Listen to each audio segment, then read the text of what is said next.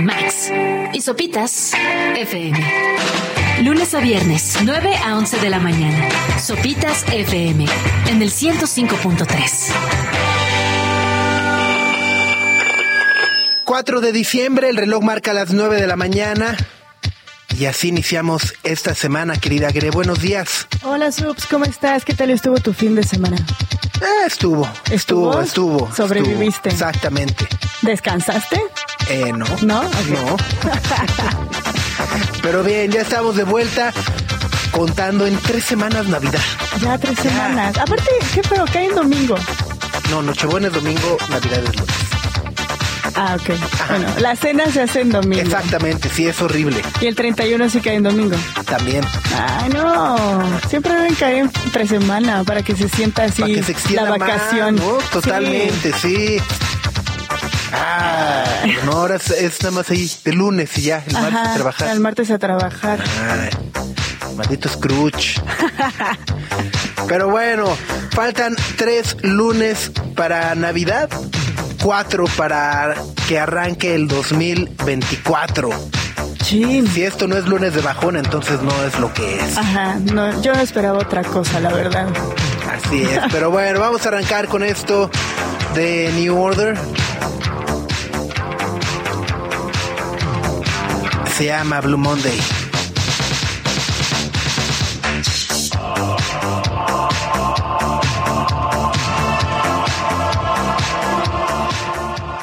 Dan, dan, dan. Es Blue Monday a las 9 de la mañana con 7 minutos en este lunes 4 de diciembre. Muchísimas gracias a todas las personas que nos acompañan a través del 105.3, a través de radio chilango.fm y si nos están esperando en nuestro canal de YouTube, aguanten, ahí viene Max corriendo. Sí, no podemos aparecer sin Max. No, y deja tú, pues es que es el que, el que trae todo ahí para echarlo a andar. Es verdad. Eh, O sea, ajá, ¿no? Se lleva la comp, ¿no? Y aplicando el San Lunes, ese Max de El veras. Max, ay, Aplicó, no. abrió el ojo, vio que estaba nublado, frío. Y dijo, pues, una, una momidita. Hay mucho tránsito en la ciudad. Sí, bueno, Está es- severo. Es que ya es diciembre, dirían las tías, ¿no? Es que ya es el tráfico de diciembre, ahora sí, ¿verdad? Pero ¿de dónde viene el tráfico de diciembre? ¿No es como más vacacional ya? ¿Cuándo salen de vacaciones de las escuelas? El 16. Hasta el 16. Viernes 15. Viernes perdóname, 15. Viernes 15, ajá. Ah, pues sí, todavía le falta. Sí. La gente se vuelve loca ver, por pero, el estrés. Pero mi teoría más bien es que hay tanto tránsito porque como ya, ya amanece más tarde, es decir, el sol empieza a des- eh, asomarse o, a- o se empieza a hacer de día ya como a las 7 de la mañana. Ajá. Según yo, mucha banda se va con la finta de, ah, todavía está, todavía es de noche, me voy a dormir un ratito noche. más. Y como hace mucho frío, dices también de, ay, no me quiero desta-". No hay una sensación más horrible que el quitarte la cobija así y sentir Sí. el trayón de frío así de, "Ah", ¿no? Sí. O cuando llegas a tu casa después de una tarde fría o noche y te tienes que poner la pijama. O sea, Pero ya te metes, está calientito. no sí, es la promesa, pero, pero, el proceso ajá. es difícil. Pero este es peor porque es, estás calientito, dormido, te tienes que destapar, luego desvestirte, meterte a la regadera, Orear las, ore- abrir las ventanas. abrir las apesta. ventanas, pa- ajá. Sí, sí, no, Sí, no hay nada no. más traumático que el amanecer en invierno. Bueno, no se sientan mal. Max, no te sientas mal de llegar tarde Exacto. y de no poder transmitir. No No, te sientas mal, no nomás pasa siéntete nada. avergonzado por todas las personas que estás defraudando esta mañana, que querían, están ahí, ¿no? Esperando, Esperando. esperando, y que ahora, pues nada, pues, ¿qué es? Irse con Ciro. Le estábamos dando ahí Ay, no, qué tortuoso. Lunes de bajón, pero ajá, así full. a full Ciro, a escuchar a Samuel García decir, no, si, si llama Nuevo León, si yo, si yo nunca me quería ir. Híjole, todo lo de Samuel. Ajá. Qué chistoso. Está, está tremendo. Pero bueno, eh, en, en- en otras cosas que ocurren el fin de semana, Ajá. me llamó muchísimo la atención lo que ocurrió con Billie Eilish, Gre. No sé si eh, viste y vaya, justo es eh, un tanto extraño el de nuevo siempre lo platicamos, siempre que ocurren este tipo de ¿De cosas? abro comillas noticias, Ajá. este cierro comillas, pues es porque porque debería de importarnos la sexualidad de las personas, ¿no? Y entonces bueno, pues Billie Eilish un poco eh, pues como que acusa a Variety de haberla sacado del closet. En una entrevista. Y no solo eso, sino que además justo durante una alfombra roja, durante un evento que hubo el fin de semana en Hollywood, como que le preguntaron de, oye, entonces sí, ¿no? Y se fue así como, Y- ajá. qué incómodo, ¿no? Sí. No, por eso no se paran en las alfombras rojas, porque les hacen preguntas personales incómodas y necesarias. Eh, ¿Y, y para qué? O sea, a ver, Ah. ¿en qué nos beneficia o nos afecta? ¿Con quién ande, se besuque, este, se mande emojis y demás? No, Es como pues, ¿qué? irrelevante a su trabajo, totalmente. ¿no? Totalmente. Bueno, o sea, no sé si irrelevante porque si le rompen el corazón en algún momento, o sea, por ejemplo, Taylor Swift nos ha enseñado que es relevante su pareja por luego lo que se convierte. Ajá. Pero en el día a día su vida personal Pero no la hace mejor o peor artista, pues. o sea, Exacto, puede agarrar inspiración de ahí de, de, de como experiencias ¿eh? personales, O como sea, todos los artistas. Dije Taylor Swift, luego. pero también pues, seguro, o sea, Bon Jovi. ¿no? Sí, sí, sí. O sea, todos toman de sus experiencias personales eh, inspiración para crear, en este caso, canciones, letras de canciones, pero no la hace mejor o peor artista. Entonces, por eso digo, no sé qué tan relevante sea saber si le gustan las mujeres o no. ¿Qué habría sido de la del moño colorado sin la del moño colorado? Todo, todo, ahí está la inspiración. Ahí está. Ahí- pero bueno, Es no solamente fue eso, sino que además, eh, después de la noticia, ¿no? Después de que Variety publica, ¿no? Eh, la- La entrevista. pues, ajá, como Ajá. que si le gustan las chavas o no le gustan las chavas, o whatever, eh, mucha gente dejó de seguirla. Dejó de seguirla, O sea, miles de perdió personas. 100 mil followers. Sí, así es. Es que sí, se, bueno, no sé si lo sacaron de contexto como tal. La cosa es que Billie Eilish nunca dijo, ah, soy gay o soy lesbiana. Solo dijo, amo a las mujeres, me siento muy atraída por ellas, son, me intimidan su belleza, su presencia y demás. Y de ahí todo Te partió entiendo, a, Billy, a mí igual. y de ahí todo partió a, y Billie Eilish salió del closet. Y es como, ah, solo está diciendo que se siente atraída por las mujeres, no está haciendo un statement sobre su sexualidad ni nada, y ese es el problema, que todo tiene que ser un clic una noticia. Bueno, no uno, 10, por Diez. favor. En sopitas, ahí les encargo, ¿no?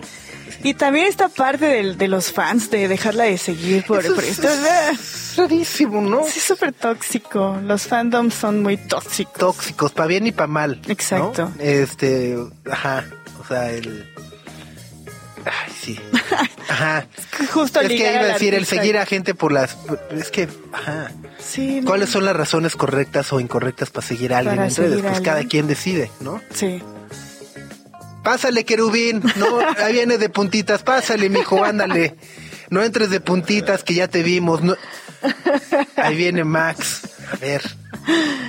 En- en- viene hasta de puntitas, Viene así de de. puntitas, Que, como que pi- diciendo, que piensen que ahí no. estaba y no me había dado cuenta de que. Que estaba en el baño, que estaba en el sí, baño sí, desde sí, hace media sí, sí. hora. De veras. Pásale, Max. Buenos días. Ay, ay, ay. Pues, pues 9.14, ¿verdad? Estuviste un minuto del retraso, ¿te das cuenta? Nue- 9.14. De, de tener una falta. Tráfico navideño, estuvo complicadito. ¿Verdad? Teorías, teorías que se comprueban aquí.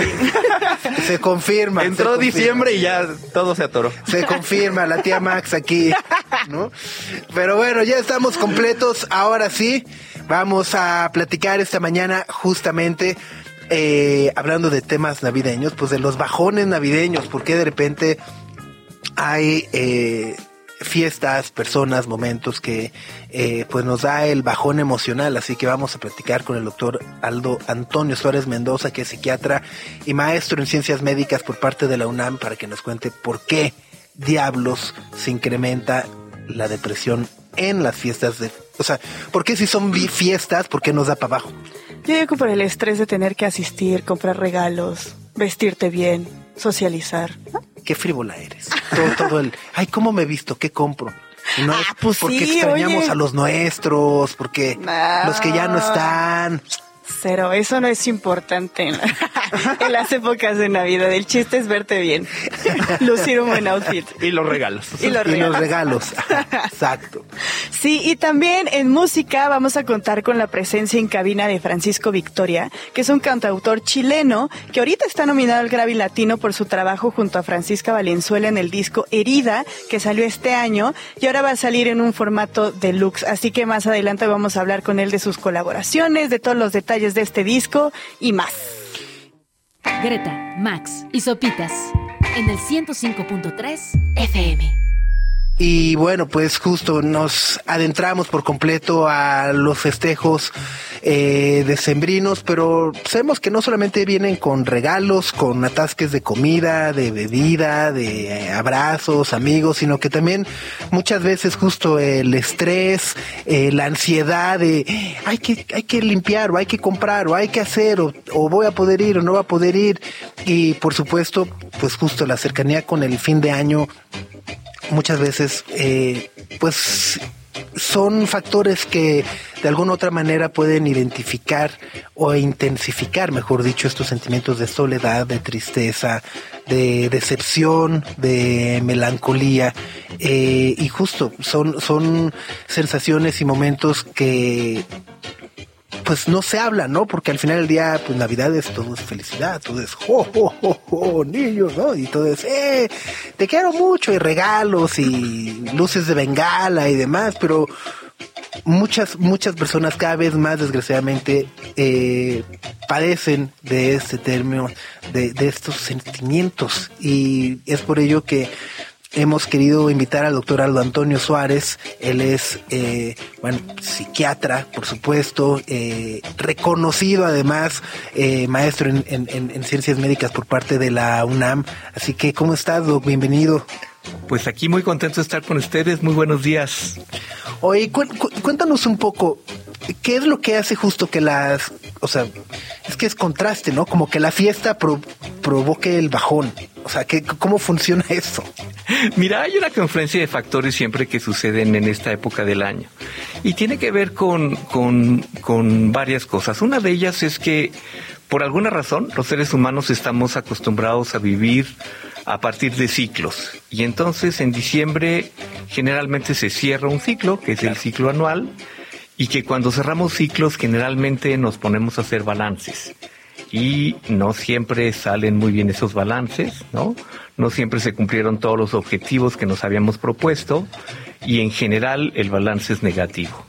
O sea, Otro las expectativas. Sí, las expectativas. Y justamente ante las expectativas y ante el gran marketing, generalmente hay pues toda una industria, ¿no? Relacionada a la Navidad, a esta época, eh, que nos vende una serie de expectativas que a veces son muy difíciles de cumplir.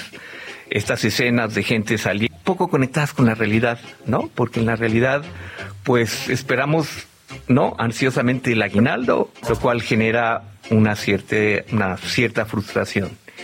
Y el otro factor tiene que ver con factores biológicos. Quizá aquí en México no es tan notorio el cambio climático en relación a esta época. En los países obviamente nórdicos, en los países de Europa o nuestro vecino eh, Canadá y Estados Unidos, el cambio es muy brusco, ¿no? Y esa falta de luminosidad, sí, en donde el día termina por ahí de las 3, 4 de la tarde, hacen que eh, las personas tiendan a, a depresiones, lo cual les llamamos depresiones estacionales. En México no tenemos ese cambio tan brusco, pero sí sabemos que el clima influye. Ahora, ju- y, y, y justo, que amanece más tarde también, ¿no? Hace que no te cueste más trabajo despertar a mí. Perdón, me estoy confesando públicamente. No, pero ahora que es así seis y media y sigue estando oscuro, dices, ay, cómo cuesta trabajo este despertar. Los días se hacen más cortos, ¿no? Sí, los días son más cortos y, y hace más frío y estamos más cansados y estamos más desvelados, ¿no? Eh, Tenemos más, mm, comemos con mucho más desorden. Entonces eso hace que uno se, se levante con más dificultades. Claro, ah, y, y creo que acabas de, de- de mencionar una cosa importantísima también, ¿no? Eh, cómo la sobrealimentación puede afectar también de repente nuestro cómo nos sentimos físicamente, anímicamente, estos roches de, de azúcar, o, o, sea, los picos de azúcar o de alcohol que de repente está uno eufórico, ¡ah! Y al día siguiente, y el vino pega duro a la mañana. también, también. El peno, sí, y, y, de hecho, de hecho, tenemos toda una serie de cambios en hábitos, ¿no? Todo el mes de diciembre. Empiezan las comidas, las cenas, empiezan los excesos, y sin que nos demos cuenta también eso va a afectar nuestro estado anímico. Eh, generalmente hay aumento de peso, hay incremento de peso y la gente pues eso le empieza a pegar de alguna forma. Oye, y, bueno, yo tengo una duda. Ahorita estamos hablando como de los excesos y la cantidad de reuniones que se van programando y las posadas y todo eso, pero también está el efecto contrario, porque cada vez yo he conocido más gente que ya no celebra la Navidad o que decide ya no ir a reuniones o que de plano ya no tiene contactos como para ir a, a las posadas. Y creo que se puede incrementar un poquito como esa esa depresión considerando las fechas que se supone que son como para socializar? Sí, fíjate que, que un, otro de los factores bien importantes para estas depresiones navideñas tienen que ver justamente con que hay más roce social.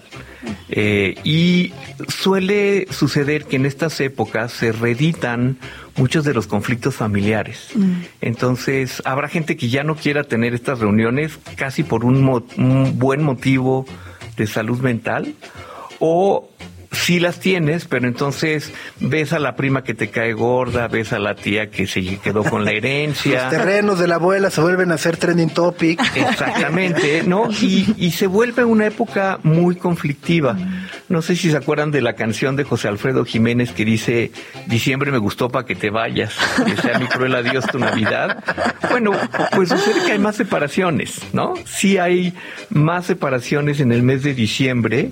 Eh, pues no sé por qué, pero la gente se le ocurre separarse más, como que ocupan los últimos días del año como para que el señor se salga de casa o la señora, ¿no? Y se incrementan mucho las separaciones, incrementan mucho los conflictos familiares, mm. los conflictos de pareja se ponen a la orden del día de una manera significativa. Y creo que tiene que ver con eso que tú dices, Greta. Sí, como para empezar bien el año. O sea, el famoso voy por cigarros. Limpios. ¿No? Sí. ¡Wow! Qué, qué, qué duro! Y, y, aprovechando que estaba mencionado que vivimos como en ciclos, ¿no? Que aprovechamos diciembre ya para pues empezar bien el año.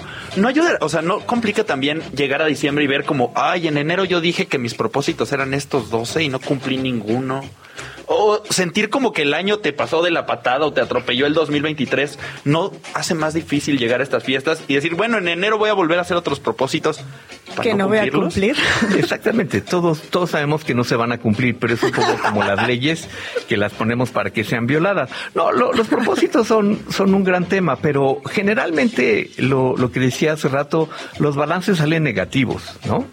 Y, hay esta sensación también de que el tiempo pasó muy rápido. Eh, conforme va pasando en los años, y bueno, yo estoy un poco mayorcito que ustedes, eh, te va quedando la sensación de, de, que los ciclos se van acortando y que, y que no te dio tiempo de hacer todo lo que quieras, ¿no? Y sí, sí sucede que la mayor parte de las veces los balances son negativos. Radio Chilango.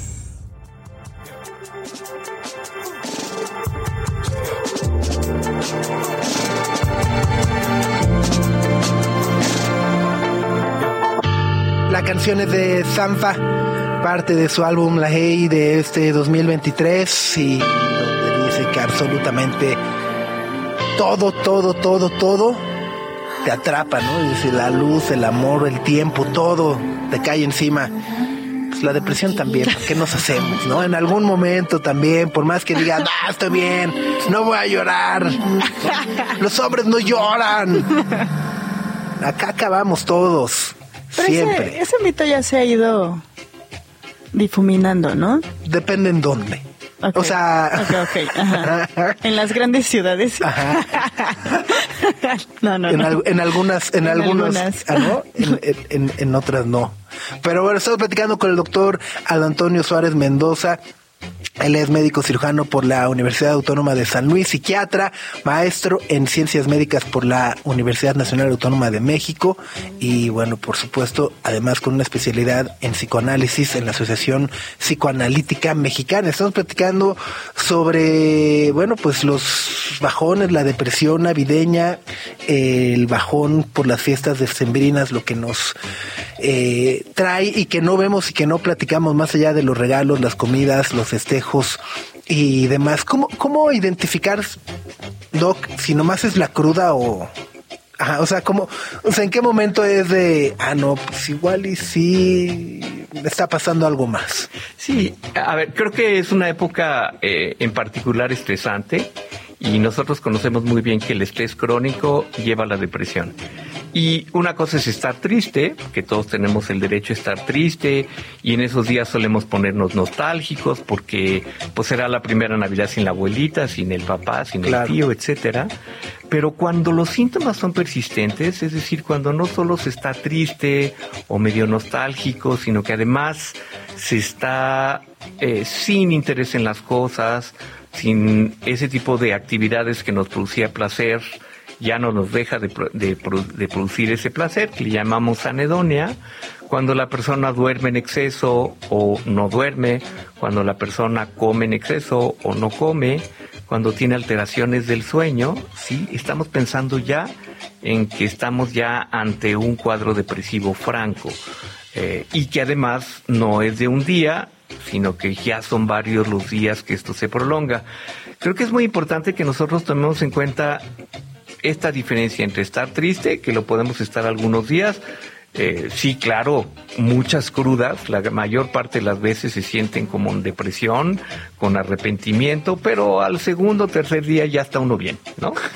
Eh, pero si esto es persistente, nuestra insistencia es en buscar ayuda, porque además para mucha gente es una época de mucho aislamiento. Es la persona que se deprime, que está aislada, entonces viene esta complicación que no queremos tener, que es justamente en pensar que la vida no vale la pena, en decir preferiría que me cayera un rayo, ¿no? O en pensar en hacer algo en contra de nuestra propia vida. En muchos lugares se tiene bien, bien eh, registrado como en esta época más gente comete suicidio, entonces cuando aparecen ideas de muerte, es cuando tenemos que pensar que sí requerimos de algún tipo de ayuda psicológica. Podemos buscar ayuda en terapeutas, ¿sí? O podemos buscar ayuda en psiquiatras si los síntomas son muy acusados. Y es bien importante que eh, se pregunte o se tenga la disposición de hablar de lo que está pasando por mi cabeza, porque luego da penita hablar que, que no me gusta la vida o da penita decir que preferiría morirme y esta es una de las complicaciones más importantes que tenemos que eh, tener en cuenta y prevenir.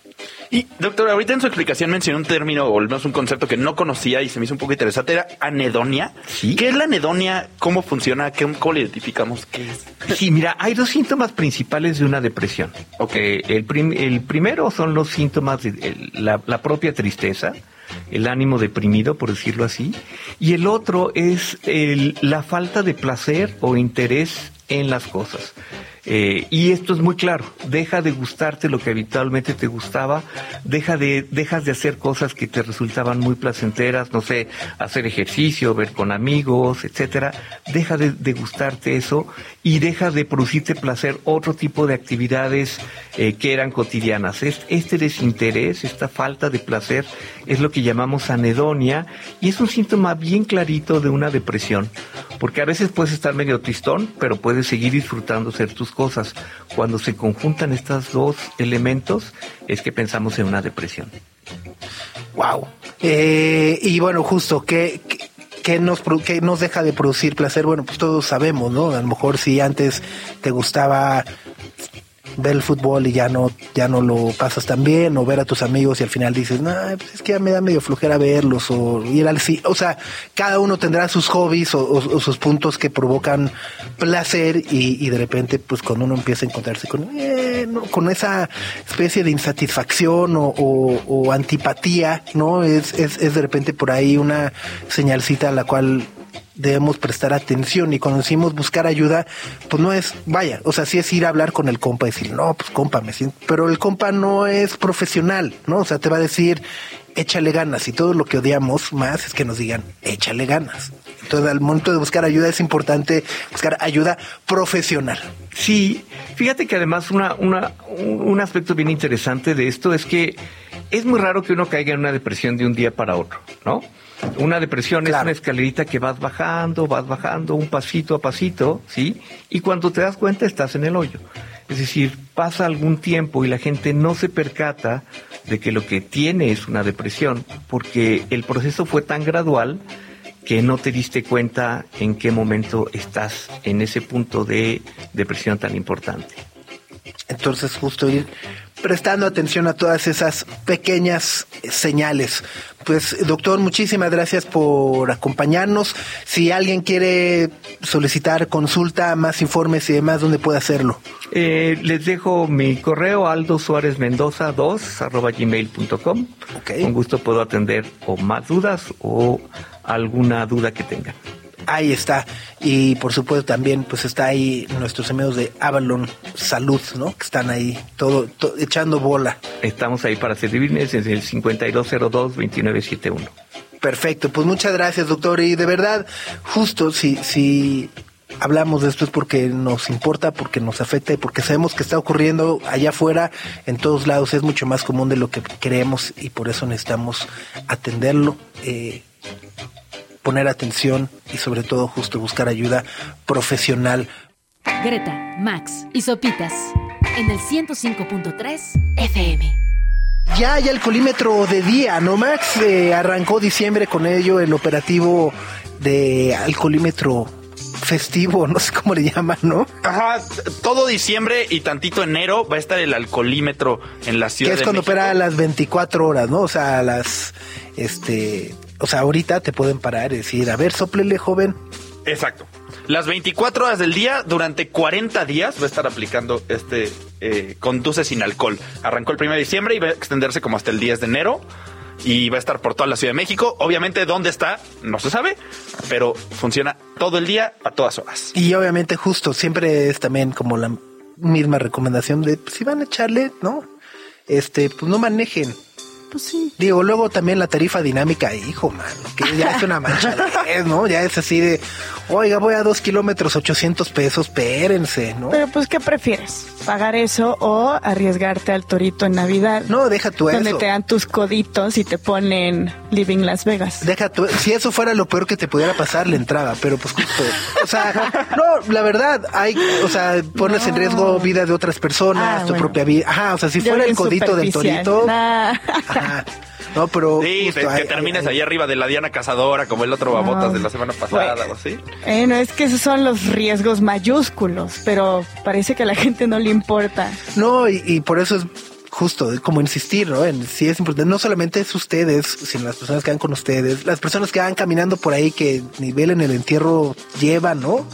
Este, todo porque, sí puedo, güey, sí puedo, déjame, dame las llaves entonces, no, no lo haga, compa. No lo haga. 200 unidades móviles se van a poner diario. ¿En toda la ciudad? Diario va a haber 200 puntos de alcoholímetro las 24 horas. Ahí está, pues sí, ya ni le... Ni le jueguen, exacto. Yo insisto, sí, ¿no? Mejor. ¿no? Organícenlas en un lugar donde se puedan quedar a dormir, o en su casa, o en, casa, de un cuate, o, ¿no? o que les quede caminando, o pagan la vaquita para la para la tarifa dinámica o que haya alguien también, si alguien no... Ajá, conductor asignado. Ajá, no sí, pasa nada. El conductor asignado es gran solución. Tal cual, tal cual. Entonces arranca desde ya, desde el 1 de, de, diciembre, de, diciembre, de diciembre hasta el 7 de enero, ¿no? Ajá.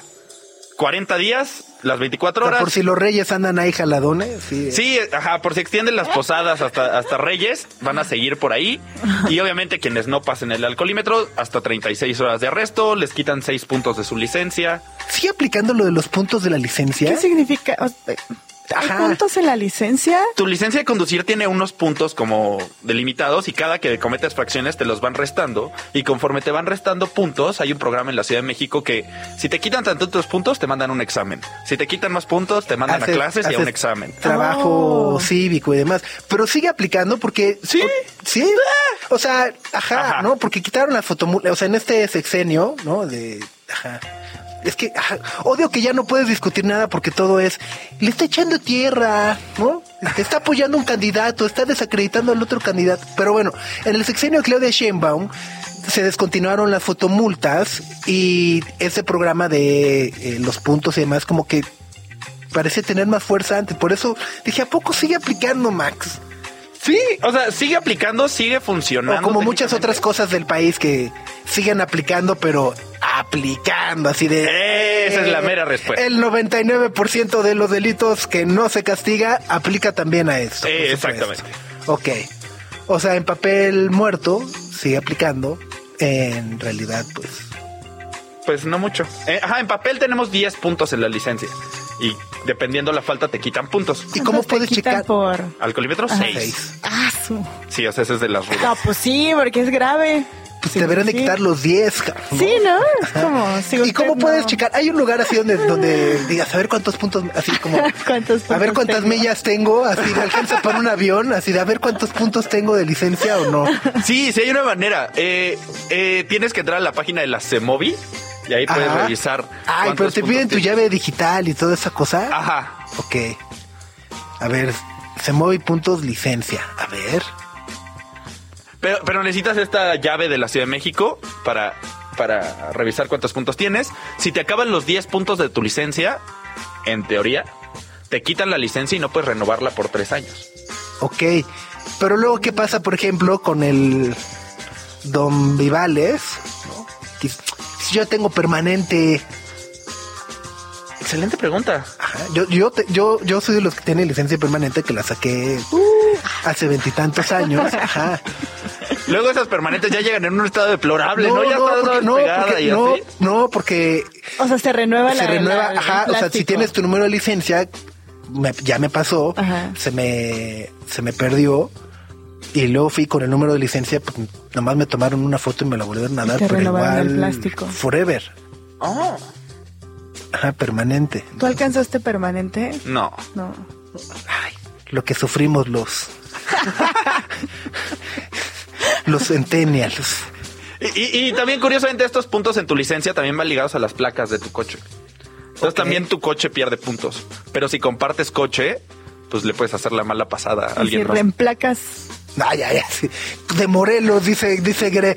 Y Si reemplacas de Morelos, mira, Sí, de mano, les van a faltar a los polis. Me encantó que toda esta plática fue de ¿y cómo me libro de los puntos? Básicamente fue un No, no, no. ¿cómo le hago para no No es ideas para librarse, Ajá. sino qué pasaría. Pues la gente es muy... Es muy Vivaldi aquí. De repente eres de Guanajuato, así. Le faltan manos al a decir Greta, sí. Que se vea, que se vea el orden. Radio Chilango. Y nos da muchísimo gusto saludarte. ¿Cómo estás, Francisco? Hola, hola, muy bien. ¿Y tú? Bien, ¿cómo va todo?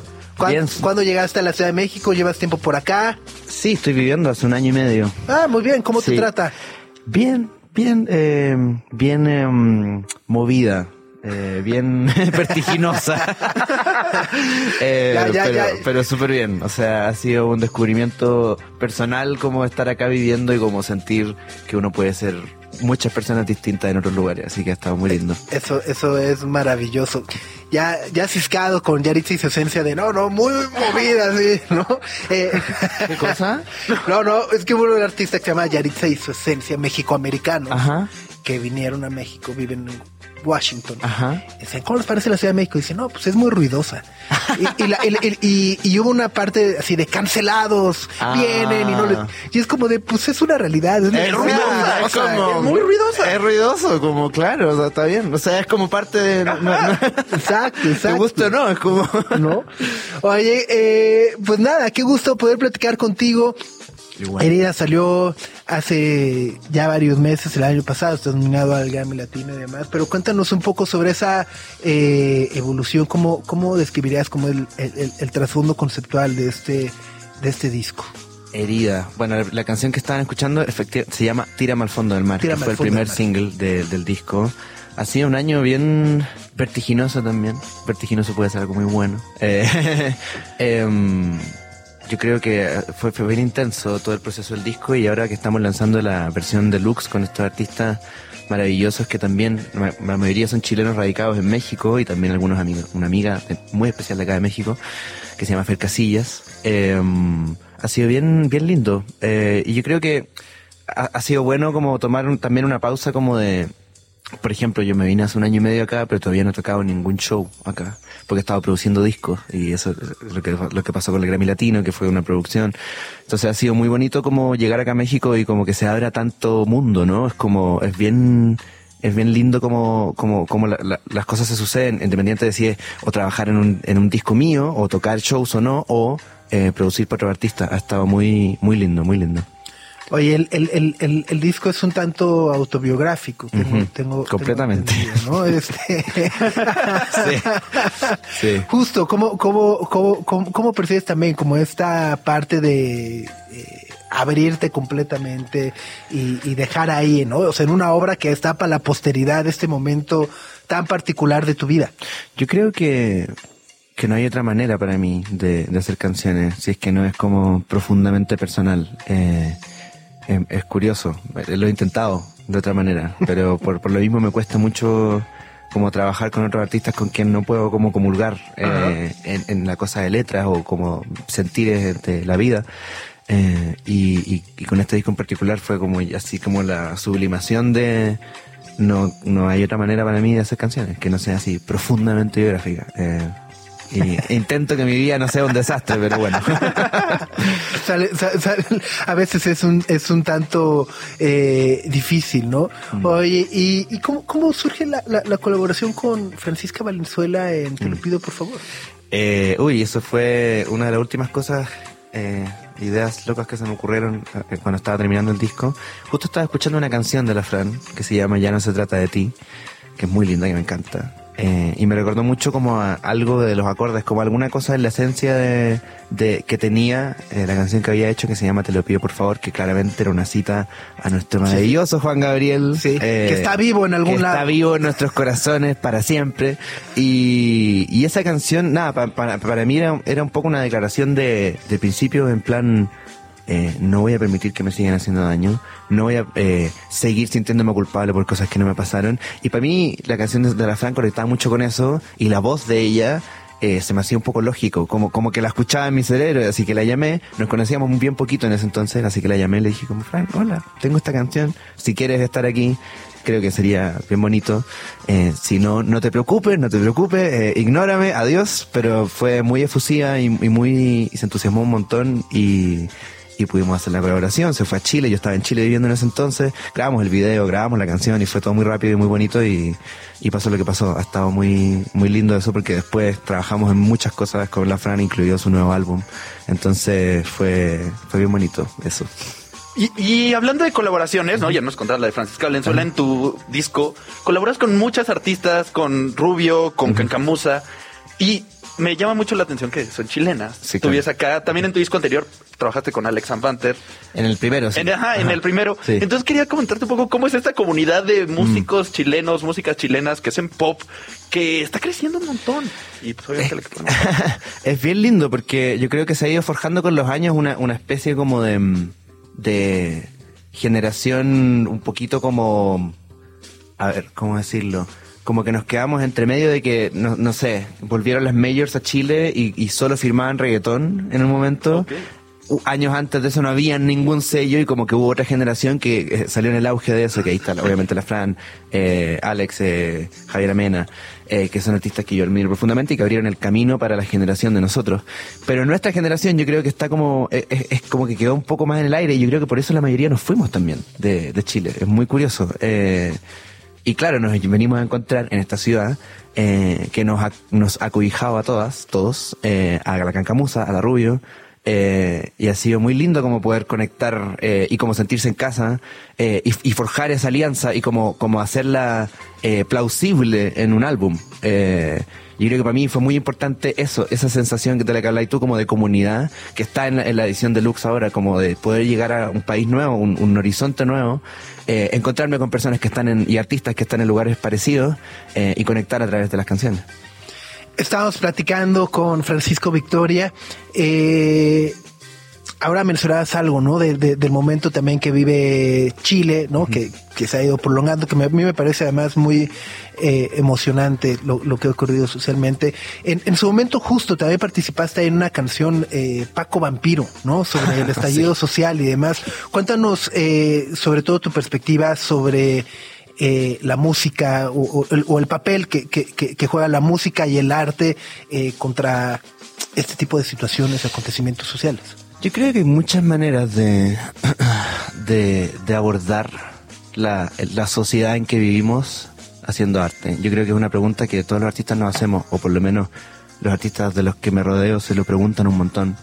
Y mm, para mí, en lo personal, sí, qué, curioso que menciones eso, qué risa. Es, es muy chistosa esa canción, es terrible. Pero es porque en verdad era un momento en Chile que estaba quedando Sí, así sí, como sí, una... eh, terrible.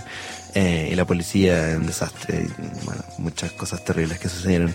Yo creo que a lo largo de la historia siempre siempre ha habido momentos eh, culmines donde como que los artistas tienen que salir a decir algo, ¿no? Y me parece que siempre es necesario. No obstante, eh, el resto del tiempo, cuando no estamos en una profunda crisis, yo creo que siempre hay que seguir eh, diciendo cosas. Y pa- para mí, en lo personal, por ejemplo, em, ser político con el arte no se trata solo de ser explícitamente contestatario y hablar de política, ¿no? Sino que más bien entender que uno como ser humano es una existencia política, sobre todo cuando uno es queer, eh, cuando alguien es trans, cuando las mujeres tienen que pedir cosas que no están en sus países o en su legislatura. Y es como, el mero hecho de hablar sobre eso y decir la verdad en una obra me parece lo suficientemente político. O sea, los discos de Javier Amena, por ejemplo, de Chile, una gran artista que siempre ha hablado como desde una perspectiva queer, sin obviamente ser como, sin decir como eh, muerte a los heteros o lo que sea, no sé, eh, es como, wow, como siempre me marcó desde pequeño porque me sentía obviamente cerca de eso, porque soy queer, eh, y me parecía profundamente político. Eh, entonces, yo creo que siempre hay que estar en búsqueda como artistas de cuáles son nuestros lugares de exploración política, cómo vamos a hablar de política, a veces sin hablar de los políticos, Claro, ¿me explico? exacto. Sí, sí, es sí, como, eh, yo creo que hay momentos y momentos, y claro, lo de Paco Vampiro fue un momento en que había que hacer eso, yo creo. Radio Chilango. Estamos, estam- estamos escuchando a Francisco Victoria con esta canción que se llama Te puedo decir amor, acompañado de Rubio, que también estuvo con nosotros hace unos cuantos días en esta cabina. Oye, eh, ¿cu- ¿cuántos años tienes? ¿Yo? Ajá, Tengo 27, 27. pero voy a cumplir 28 en... ya, contando los días, así 16 las días, sí. Ya, ya, ya, ya, contando las horas. Te Hice mucho porque- esfuerzo mental para contar. que eres, eh, empezaste muy joven, ah, eh, tengo entendido, ¿no? Sí, 14, 15, o sea, eh, casi la mitad de tu vida la has dedicado a, a- a- a la música y, y quisiera preguntarte un poco cómo percibes esa eh, evolución personal, musical y demás, cómo la música te ha ayudado también a, a- a crecer como persona, como individuo, ahora que decías, bueno, pues he estado también eh, produciendo muchos amigos, eh, etcétera. Uy, yo creo que ha sido el, el- el hilo conductor de todas mis decisiones, yo creo. El arte y la música. Desde muy pequeña, mi mamá era, mi mamá es madre, mamá, es profesora de música. Entonces me crié en la iglesia cantando en el coro, como, eh, y, y luego fue como me puse a componer canciones. Eh, conocí a personas muy lindas que me ayudaron en el camino. Yo, yo, yo crecí en un pueblo muy pequeñito en el sur de Chile. Es como si Chile está en el fin del mundo, esto era más al fin del mundo. Entonces era muy, para mí se veía muy difícil eh, todo. Aparte siendo queer en un pueblo pequeño, es como en Chile se dice mucho el eh, pueblo chico, infierno grande. Sí, sí, Eh, No sé si acá se, se usa también. Sí, compartimos es- refrán. Y es muy real, me encanta, compartimos muchas cosas. Y es como, yo creo que eh, sin la música no, no, hubiese, no me hubiese movido, no me hubiese salido ahí y ha sido lo más importante en mi vida. O sea, después de eso me fui a Santiago, estuve varios años y ahora estamos aquí. Eh, y todo eso solo motivado por, por hacer más música y por trabajar en cosas más lindas eh, y con cosas que me llenen más y expandir más los horizontes. Eh, y creo que ha sido bien vertiginoso de nuevo eh, todo lo que, lo que ha sucedido con, con la música y gracias a la música. Y claro, me ha tocado mucho producir a, a varios artistas. Eh, lo último que hicimos este año fue el último disco de la Fran Venezuela, que después de conocerla trabajamos juntos y coprodujimos su disco. Eh, y han pasado muchas cosas lindas, entonces ha sido, ha sido bien especial eh, el rol de la música en mi vida. No, como que de pronto, sí, tú dices que es como la mitad de mi vida, pero para mí ha sido como en un abrir y cerrar de ojos, no tengo idea, que no sé qué estoy haciendo acá. como que no entiendo. Eh, y, y, bueno, es, es, que además justo de repente pensar en, en Prenda, ¿no? Mm. Que, que, que, está por cumplir siete años. Oh, ¿En ¿no? serio? Eh, no. No, no, no, ¿Cuántos? ¿2017? 2017 salió, 2018 sí. salió al principio. Por ahí. 21, no. No te lo puedo creer. Ah, yo estoy así como esforzándome, sí. contando con los dedos. ¡Wow! ¿No?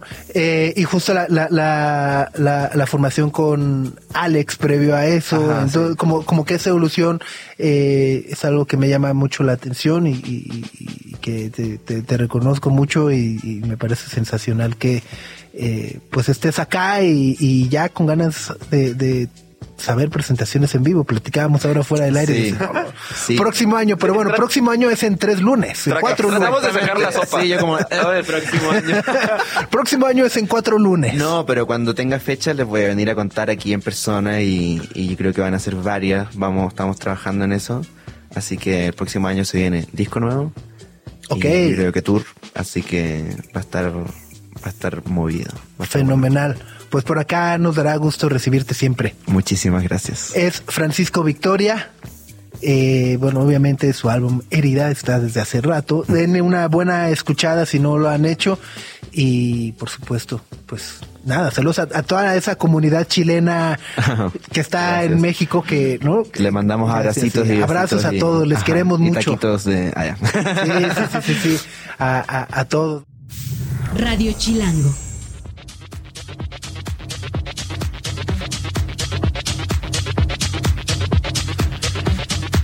The Color Red es Underworld presentándose ya este sábado 9 de diciembre como parte de Trópico por Acapulco, este festival que se llevará a cabo en el Parque Bicentenario, eh, cuyas ganancias serán donadas en su totalidad a la reconstrucción del puerto de Acapulco tras lo ocurrido, obviamente, por el huracán Otis. ¿Cómo lo harán? Bueno, pues será a través de construyendo.org, que es esta ONG que impulsa eh, diversos voluntariados, eh, albergues, centros comunitarios, clínicas de salud y demás. Y bueno, pues ya anunciaron los horarios, ¿no? El, el viernes, sí, ¿no me equivoco? Sí, se van a lanzar, lleven chamarra, porque termina a las 5.20 de la mañana en el Parque Bicentenario en diciembre, entonces probablemente sí tengas que ir bien abrigado. O sea, acaba a las 5 del, del domingo. Ajá. O sea, empieza el sábado a las que 5 de, cinco de la tarde. Son 12 Es que decía dos. Ah, pues aquí en el cartel dice a partir de las dos y media. Ay, no, la primera me, banda arranca como. Me, re, me reponen cinco, mis dos horas. ¿A las tres? Ash. Es demasiado, ya no quiero. Underworld toca de 12.50 a 2.10. Ahora, lo que está bueno es que en, en, en, este festival no se empalman bandas, ¿no? Porque van. Toca. Un, o sea, hay dos escenarios, uh -huh. entonces toca un escenario, luego el otro, y así se van alternando, ¿no? Exacto. Pero sí, está rebolledo a las 2.10, Gre. Ah, de la mañana. Ups. Sí. oh, pues yo así de, no, Gre, ya es como, no, ya vi. Ya ¿sí? echándome tirria. No, pero empieza a las, a las, a las 3, 3. Con el Internacional Mar Azul. De 3 de la tarde a 5.20 de la mañana. Órale.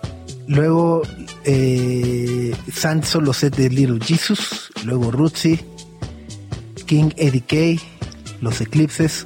Acto, Acto sorpresa. sorpresa. ¿Quién, ¿Quién será? podría ser? ¿Quién, ¿Quién habíamos dicho que podría ser? Ace of Base. Habíamos dicho uno, ¿no? Creo que sí, pero luego llevan actos sorpresas curiosos. En, en otros trópicos ha sido Celso Piña. Una vez un acto sorpresa fue Lo Comía. O sea, por eso que di, por eso Ace of Base no está No, descabellado. no está descabellado. Mm, Ajá, o sea, can touch this. MC Hammer. ¿No? Rubio, Café Tacuba, Poolside, Poolside. Dombrans, No, pero es DJ set de Poolside. Ah, de Poolside. Luego Dombrans, luego DJ set de Hércules Love Affair. Y luego Underworld de 10 para la 1 a las 2 de la mañana. Luego Rebolledo, Zombie Affair. Híjole. Sí. Ya el Zombie Affair, pues sí, no podía llevar otro nombre, ¿no? Sí, a esa hora de, de, de 3.50 a 5 de la mañana.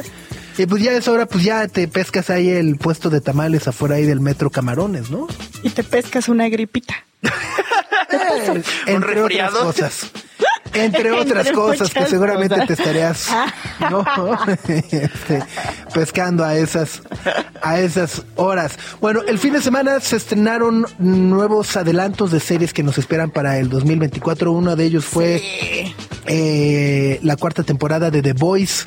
Cree que, híjole, ya le están también este Estirando. exprimiendo a más no poder, ¿no? Híjole, yo todavía tengo fe. Todavía tengo fe porque es una muy buena serie. Eh, han respetado muchísimo como el desarrollo de los cómics Ajá. y los cómics son muy extensos. Entonces, si lo siguen haciendo bien, creo que puede dar para más. Pero con todos los eh, spin-offs y demás, o sea, luego estuvo Es el Gen, el Gen, Gen B. B. Y luego el The Voice México con El- Gael García. Bueno, esa todavía, o sea, esa apenas se anunció. Pero hay una serie animada que se llama Diabolical y a mí me parece que Gen B es de las mejores series de este 2023. Entonces, este, respeta muchísimo como el tono satírico y violento de The Voice. Entonces, lo, lo- lo han hecho bastante bien. Creo que es lo mejor de Prime. Ok. Sí. Ok. Bueno, eh, nueva. Eh, la cuarta temporada. llega cuarta temporada. Es que te digo, a mí lo que me pasa es que me hago bolas. Por eso digo, como que ya le están exprimiendo mucho. Porque es The Voice cuarta temporada, pero también The Voice México, pero también Gen B. Es como, espérense, espérense ya. Ajá. Sí, sí, ¿Qué sí. clase de Star Wars es esto?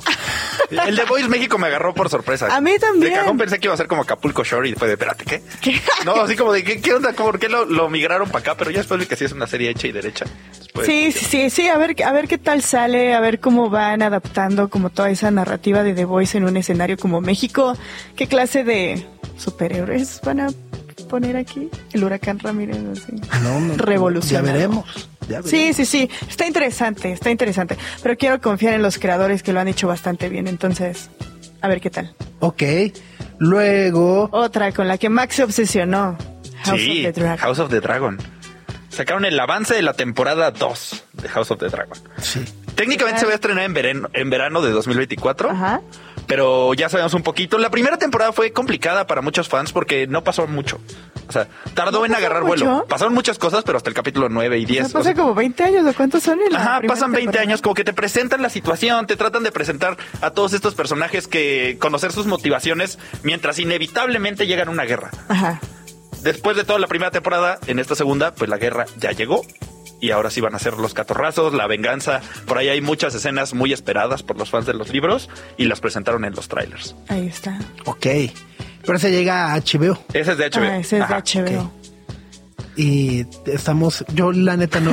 Ajá, o sea, por Estamos eso. Estamos emocionados. o sí, sea, bastante. sí. Primero va a haber muchísimos dragones. Entonces son fans de, Ah, no, de qué los dragones, está divertido. Pero, El el ñoñazo, dragones. ¡Dragones! ¡Muchos! Pe- pero la, la guerra, la muerte y la sangre sí rondan muy cañón esta, esta historia de Game of Thrones que se llama La Danza de los Dragones, que es una guerra civil en la familia Targaryen y se va a poner pues, a. Aparte está muy bien escrita, eh, es una muy buena producción, diseño de producción, vestuario y todo eso. O sea, todo lo que hizo a Game of Thrones una muy buena serie, también están en House of the Dragon. Ok. Me parece que hasta un poquito más condensado. Entonces, la segunda temporada rifa.